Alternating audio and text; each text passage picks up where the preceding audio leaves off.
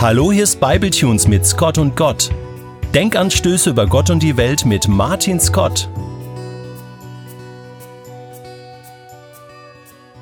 Einer meiner christlichen Lieblingswitze steht im Buch Tagebuch eines frommen Chaoten von Adrian Pless und geht so. Da sagt der Sohn zum Vater eines Tages, ich habe jetzt endlich klar, was Gott mit meinem Leben vorhat, wozu er mich beruft.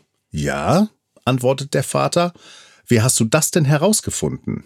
Nun, ich habe in den letzten Monaten sehr intensiv die Bibel studiert, antwortet der Sohn. Und ich glaube, dass Gott will, dass ich Pastor in Israel werde. Und wie hast du das durchs Bibellesen herausgefunden? fragt der Vater erneut. Nun, das war im Grunde ganz einfach, antwortet der Sohn.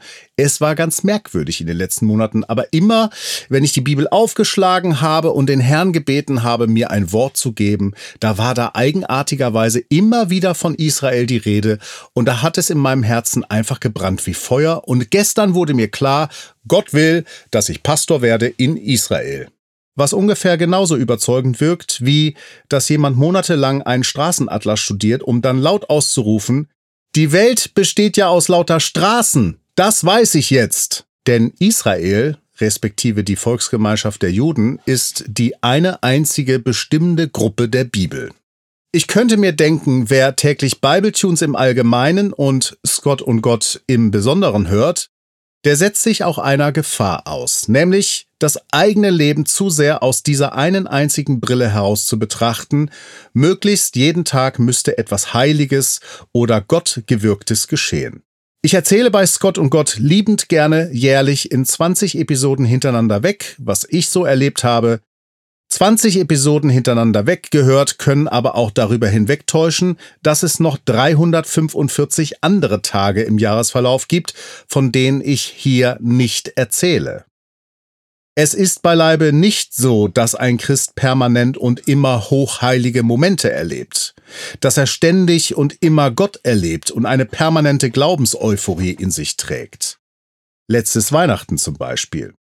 Da hatte ich meinen letzten Arbeitstag vor meinen Weihnachtsferien und wie das an vielen Stellen so üblich ist und auch bei mir, habe ich zum Abschluss dieses letzten Arbeitstages eine E-Mail an alle Kolleginnen und Kollegen, mit denen ich zusammenarbeite, verschickt, dazu noch an ein paar weitere Menschen. Euphorisiert von der Freude auf meine freien Tage und geistlich voll schwanger und aufgeladen, weil am nächsten Tag Weihnachten war, schwadronierte ich in dieser Mail über den wahren Sinn von Weihnachten, von der Geburt von Jesus, was Gott eigentlich beabsichtigte, als er Mensch wurde, und wünschte jeden in meiner Mail angeschriebenen eine entsprechende heilige Aufmerksamkeit für den heiligen Abend, den wir ja vor allem deshalb feiern würden.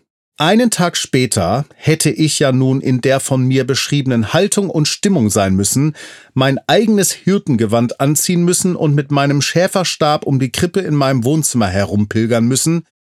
Nichts von alledem füllte mich am 24.12. des letzten Jahres aus.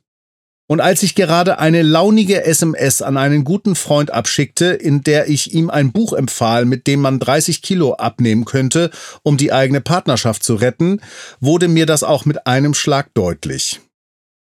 Da war überhaupt keine besondere Weihnachtsstimmung in mir, und mein schlechtes Gewissen meldete sich, weil ich ja gewissermaßen höchst richterlich am Vortag allen anderen genau das befohlen hatte nun doch ganz besonders und auf der Stelle in eine solche Stimmung zu kommen, spätestens eben am Abend des 24. Dezembers. Nein, so war das eben nicht bei mir.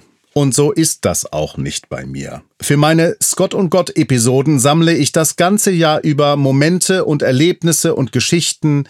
Ich halte sie auf meinem digitalen Notizzettel fest und erinnere mich dann an sie, wenn es ans Schreiben der Manuskripte einer jeden neuen Scott und Gott Staffel geht. Der Mensch bleibt Mensch, singt Herbert Grönemeyer, und lebt außerhalb des Paradieses, füge ich noch hinzu.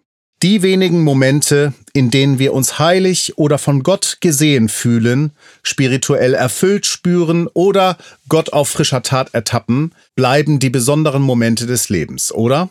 In der Bibel zu lesen, Bibletunes zu hören oder was auch immer du ansonsten auch noch studierst oder konsumierst, trägt eine große Gefahr in sich. eine große Erwartung aufzubauen, die dann im Alltag ziemlich schnell und ziemlich enttäuschend platzen kann. Das geht dir vor den Lautsprechern übrigens nicht anders als allen, die hinter dem Mikro stehen, also in irgendeiner Form dazu beitragen, Glaubensinhalte in dein Leben hinein zu transportieren. Der Ratschlag vom Vater an den Sohn im Tagebuch eines frommen Chaoten von Adrian Plass lautet übrigens, jetzt entspannen wir uns mal und schauen mal, ob Gott dich wirklich zum Pastor in Israel beruft. Wir beten darüber, wir sprechen mal mit anderen Menschen darüber und du schaust mal über eine weitere längere Zeit, ob deine Leidenschaft für ein Pastorenamt in Israel bleibt oder vielleicht auch wieder geht. Und wenn du dich ein bisschen ertappt, aber auch gut verstanden fühlst durch diesen heutigen Scott und Gott, dann wäre das doch auch ein guter Ratschlag für dich. Zu entspannen. Und zu den Momenten und an den Tagen, an denen Gott in deinem Leben wirkt und handelt, dich enorm beschenkt zu fühlen. So gehe jedenfalls ich damit um und bereite mich daher seit neuestem akribisch auf einen entspannten heiligen Abend 2023 vor.